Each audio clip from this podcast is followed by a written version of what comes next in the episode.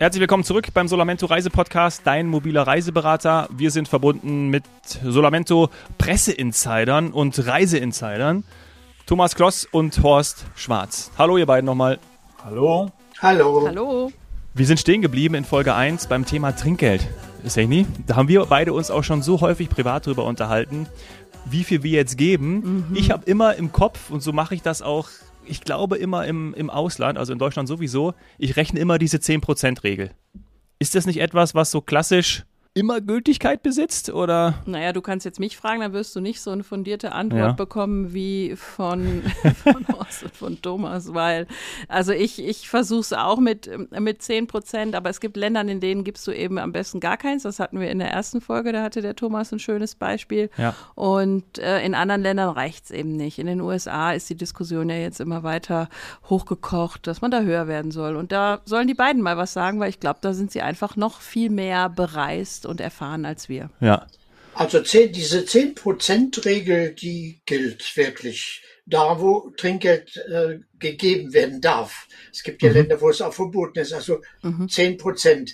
Wobei ich merke, dass in einigen Ländern jetzt man etwas die Augenbrauen hochzieht und 15 Prozent, also etwas mehr erwartet. Woran das liegt, weiß ich nicht. Aber normalerweise äh, soll man so mindestens zehn Prozent geben.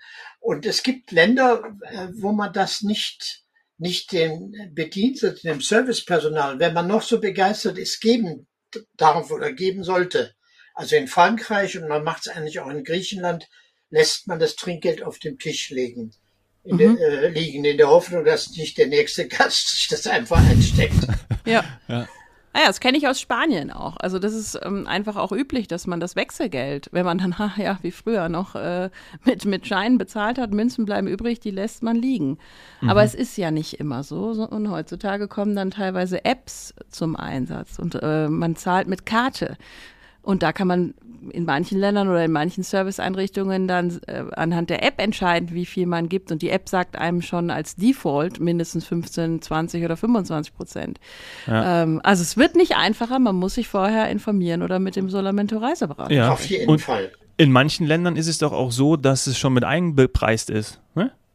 Ja. Ja. Ja. Sieht man es dann das, irgendwie? Das erfährt man jetzt, das erfährt man jetzt so nicht, aber äh, Seni hatte ja gesagt, äh, mit dem ganzen Thema Kartenzahlung, das ist ja in den skandinavischen Ländern üblich. Äh, ich habe ja eine enge Beziehung zu Schweden und bin dort auch sehr, sehr oft und da äh, habe ich schon ewig kein Bargeld mehr getauscht. Das geht alles über Karte.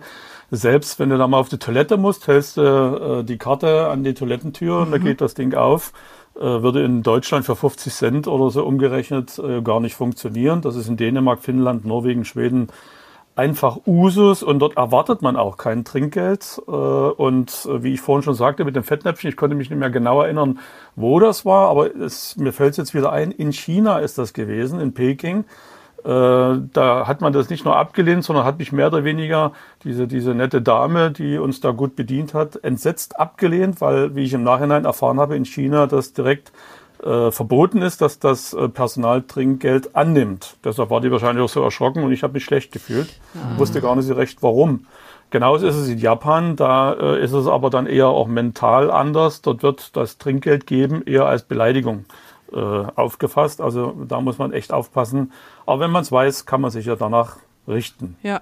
Ja, also da ist eben diese Erfahrung vorher oder das Erwartungsmanagement, also einfach da mit jemandem sprechen, der sich auskennt ähm, und informieren, das ist super wichtig. Ähm, dieses Jahr hoch im Kurs bei vielen ja auch Kroatien. Dort habe ich erlebt, dass Trinkgeld zwar gerne genommen wird, aber nicht mit der Kartenzahlung einhergehen kann, weil mhm. man sich aus steuerlichen Gründen dagegen verwehrt oder dagegen wehrt, dass man darauf dann auch noch ähm, Steuern zahlt auf mhm. die Summe des Trinkgeldes. Und das kann ich total total verstehen.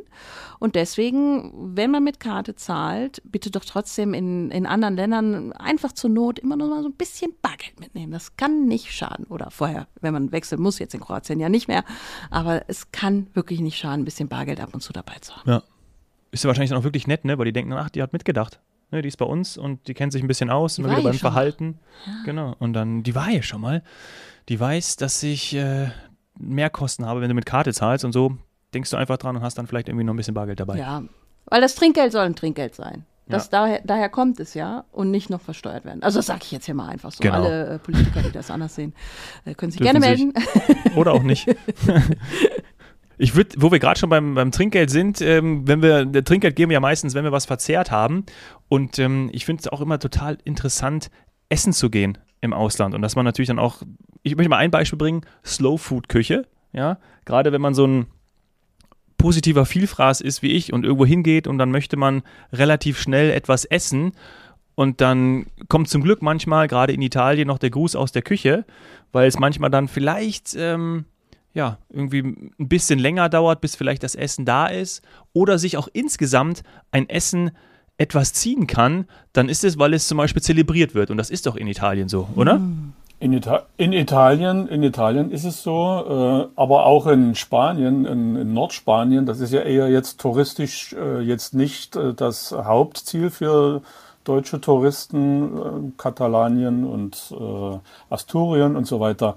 Von daher, äh, ich bin aber mal dort gewesen, wo eher dann nur Spanier Urlaub machen, im grünen Teil von Spanien im Übrigen.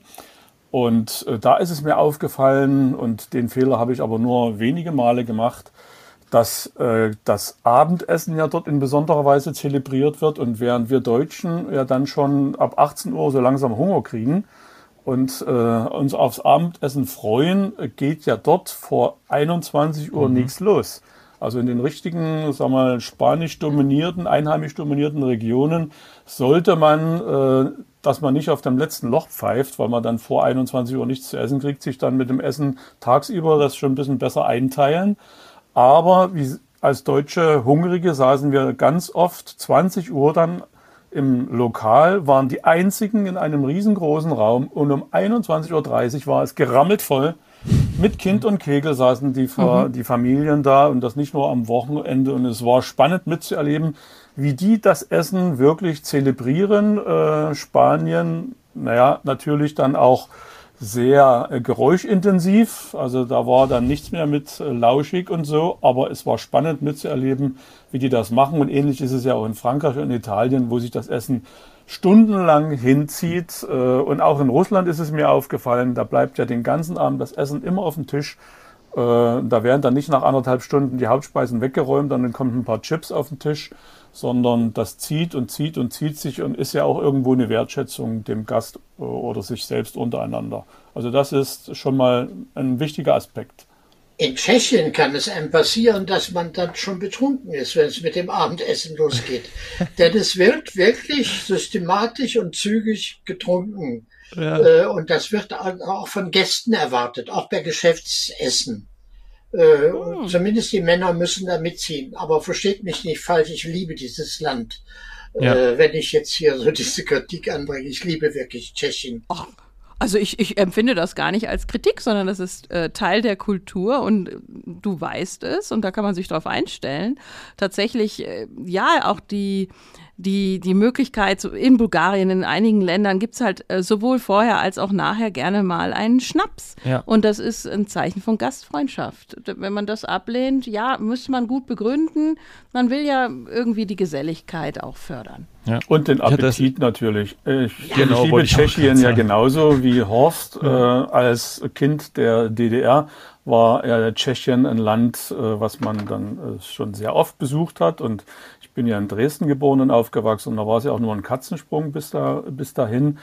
Äh, was mir aber in den USA, wo ich dann endlich reisen durfte, aufgefallen ist, damit hätte ich nie gerechnet, dass, wenn ich in der USA bin, dass mich an Zeiten in der DDR erinnert, erinnert nämlich, dass man dort üblicherweise, wenn man ein Restaurant betritt, platziert wird. Ich kenne mhm. das Schild nur aus DDR-Zeiten. Sie werden platziert, Ausrufezeichen, ne, richtig schön, imperativ. Äh, und ähnlich geht es aber auch in den USA zu. Hätte ich nicht ja. erwartet. Also da darf man nicht den ersten Tisch ansteuern und quasi sagen, so, das ist jetzt hier der schönste für den Sonnenuntergang. Ähm, da steht auch noch kein Reserved-Schild. Das ist jetzt meiner. Das ist ja so ein bisschen, ne? Wir haben ja manchmal so dieses Jagen-Verhalten, ne? dass wir jagen wollen. Wir wollen den besten Tisch, die tollste Liege, äh, die erste Reihe im Urlaub. Und dieses Jagen, das wird da gar nicht gern gesehen, sondern das entscheidet immer noch quasi der Wirt, wo ja. er dich platziert. Aber man darf nett fragen, oder? Man darf nicht fragen, überhaupt kein Thema. Nur eben einfach dann drauf los und direkt den Tisch ansteuern, äh, wird dann relativ schnell unterbunden und man wird höflich, aber bestimmt äh, darauf hingewiesen, dass immer noch ein Kellner entscheidet, äh, wer hier wo sitzen darf. aber interessant ja. fand ich auch, ne Horst, bitte du. Äh, ja, was mich am meisten überrascht hat auf allen Reisen, die ich je gemacht habe zum Thema Essen, war das, dass die Chinesen es gerne Martin Luther nachmachen, der gesagt hat, hat es euch nicht geschmacket, ihr Mannen, ihr rülpset und furzet ja nicht. Die essen unter wirklich großer Geräuschentwicklung. Das ist völlig normal. Sie schmatzen, ja. stoßen auf, also sie rülpsen. Äh, das ist völlig normal und wird, wenn man das mitmacht, mit Freude akzeptiert. Das war meine wirklich größte Überraschung auf allen Reisen, die ich gemacht habe. Ja, mhm. also ich habe mir schon vorgenommen, wenn es irgendwann soweit ist, ich werde auf jeden Fall Suppe essen, weil dann schaffe ich das. Alles andere, muss ich sagen, würde mir, äh, also ich glaube, das ist für uns dann auch erstmal wieder ein Umprogrammieren, dass wir das lernen überhaupt. Aber bei einer Suppe geht's, glaube ich. Bei einer Suppe kriegen wir es hin. Ja. ja. Ich hätte Probleme mit Stäbchen zu essen. Das kann ich nicht. Ich krieg's auch nicht hin. Ich auch nicht. Ah, aber ist vielleicht auch nicht so schlimm. Oder? Aber weißt du was? Da sind wir gerade bei einem guten Punkt. Wenn man in Thailand ein Curry bestellt mit Soße, braucht man dafür, nur weil man in Asien, ist ja ein Riesenkontinent ist, keine Stäbchen nehmen. Also das ist auch so, weil wir manchmal dann so überkorrekt sein wollen und wir es irgendwie ganz mühsam gelernt haben, mit Stäbchen zu essen, gehen wir auf einmal in jedes Restaurant irgendwo äh, auf, auf, dem asiatischen Kontinent und essen alles mit Stäbchen. Ein Curry wird mit einer Gabel und einem Löffel und manche können auch nur einen Löffel nehmen äh, äh oder ganz, ganz einfach tatsächlich Soße, Reis mit der Hand äh, gibt's immer noch in vielen Teilen dieser Erde, funktioniert gut. Äh, die Stäbchen bei einer Soße bitte weglassen. Ja.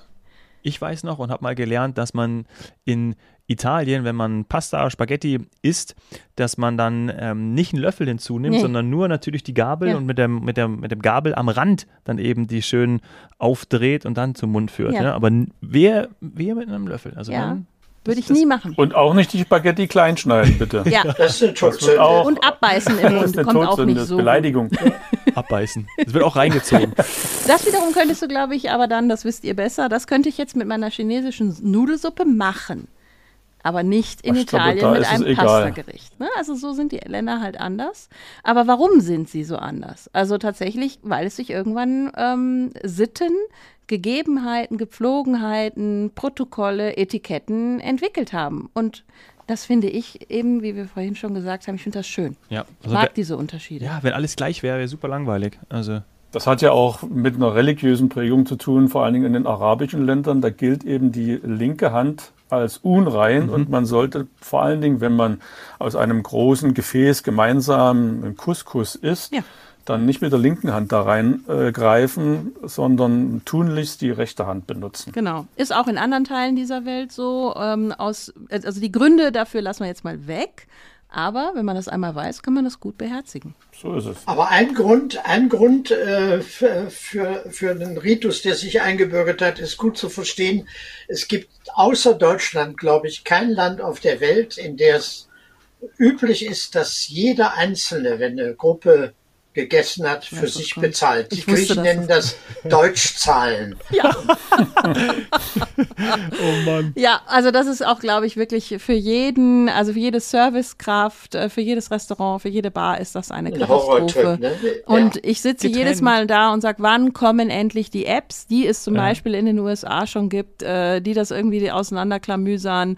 Ähm, und wenn es dann ein, ein Kellner heutzutage wagt zu sagen, bitte ähm, ja, rechnet euch das selbst auseinander und sagt ja. mir hinterher, was es sein. Dann gucken ja bei uns hier in Deutschland, dann guckt man ja schon so ein bisschen komisch, ne? Aber ganz ehrlich, der kann doch nicht eine halbe Stunde damit zubringen, unsere Rechnung auseinander zu dividieren. Und ganz ehrlich, irgendeine Flasche Wasser bleibt immer übrig, die dann wieder einer vergessen hat oder so. Es ist wirklich mühsam.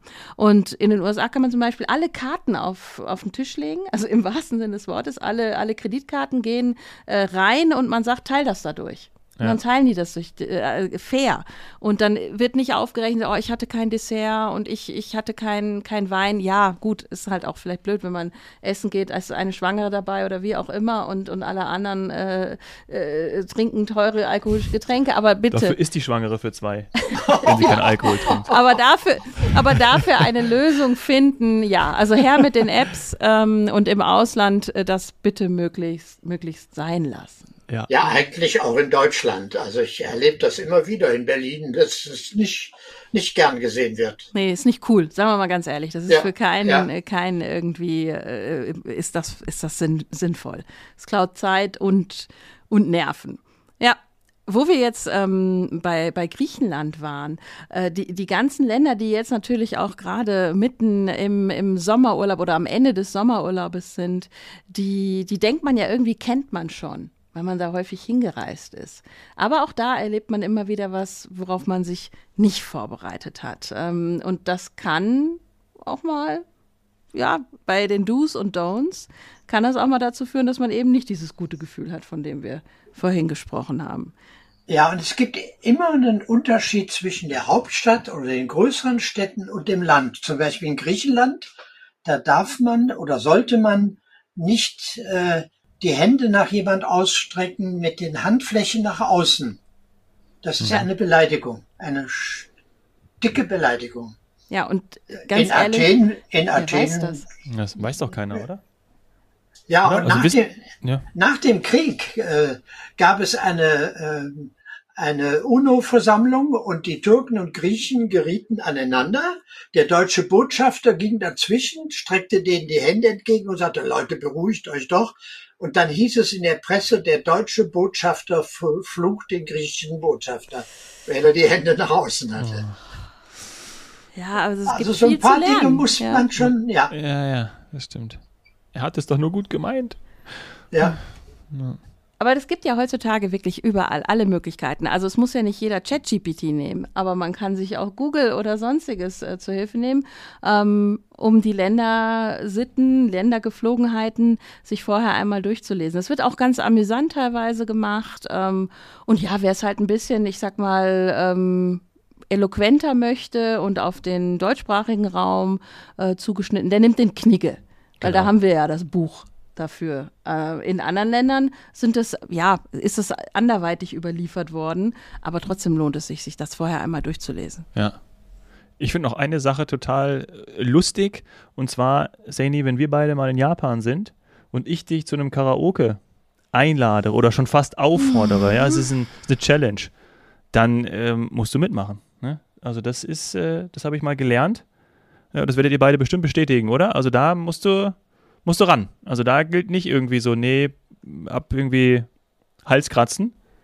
Nee, Karaoke nee. ist richtig wichtig, ne? Nee, ja. da bist du nicht bloß ein Spielverderber, sondern ja. das nehmen die einem richtig persönlich. Also da muss man einfach mit. Das ist da, äh, ich weiß auch nicht, also so tief verankert und gesellschaftlich anerkannt. Und wenn man dabei sein will, muss man mitmachen. Ja, und aber man muss in Japan auch aufpassen mit dem, bei dem Thema Visitenkarten. Da geht's da nicht so lax zu. Also so wie wir manchmal so, wenn ich das bei der ITB sehe, wie da die Visitenkarten oder Business Cards da äh, den Tisch oder die Person wechseln. Äh, das geht da gar nicht und, und da ist man ganz schnell in dem berühmten Fettnäpfchen, sondern man muss die immer, darf sie nicht irgendwo in der, in der Tasche haben, sondern die müssen aus einem Etui herausgeholt werden. Also es artet in eine Zeremonie aus, die müssen mit beiden Händen überreicht werden und wenn man eine bekommt, muss man sie äh, hinreichend studiert haben, bevor man sie dann sorgfältig wegsteckt also das ist ganz wichtig, wenn man mal geschäftsmäßig Aber, mit äh, Japanern Und wenn man beim Karaoke äh, äh, in Japan äh, gut gesungen hat, wirklich toll gesungen hat, darf man den Kollegen oder die Kollegin nicht umarmen vor lauter Freude mhm. oder drücken.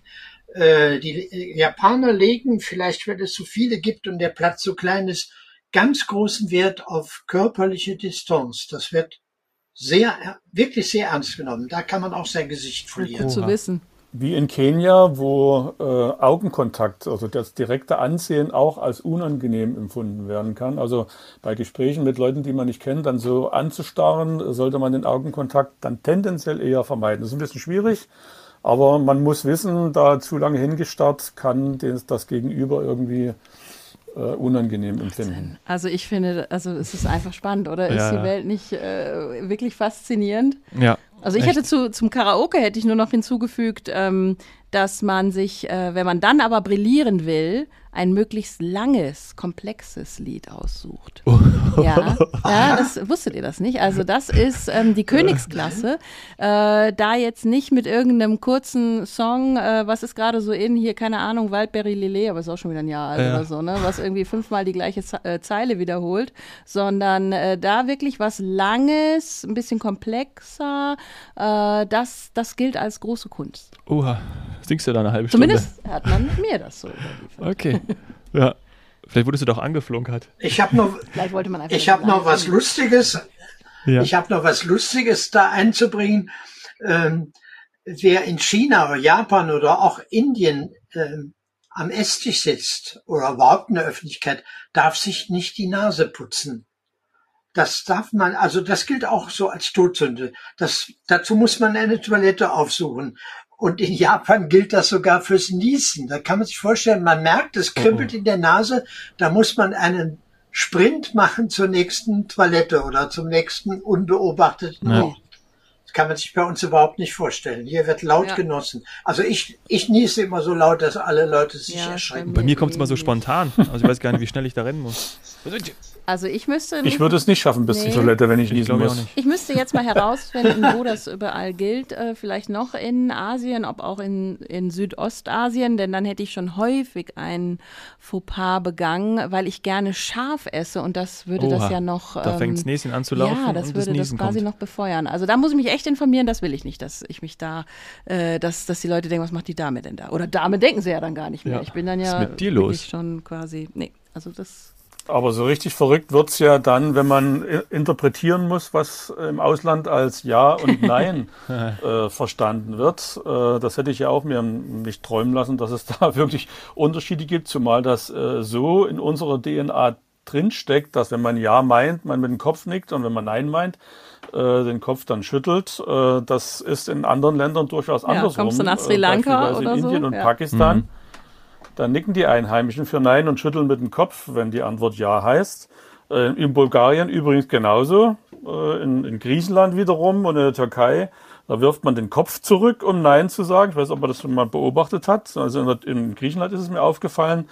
Ich habe gelesen, dass es in Äthiopien diese Bewegung ein Ja bedeutet und äh, also da braucht man ja schon wirklich sehr viel Intuition, um das dann auseinanderzuhalten. Aber wenn man dahin reist, äh, ist es gut zu wissen, es kann zu großen Missverständnissen führen, ja. Äh, die man hätte vermeiden können, wenn man das richtig interpretiert.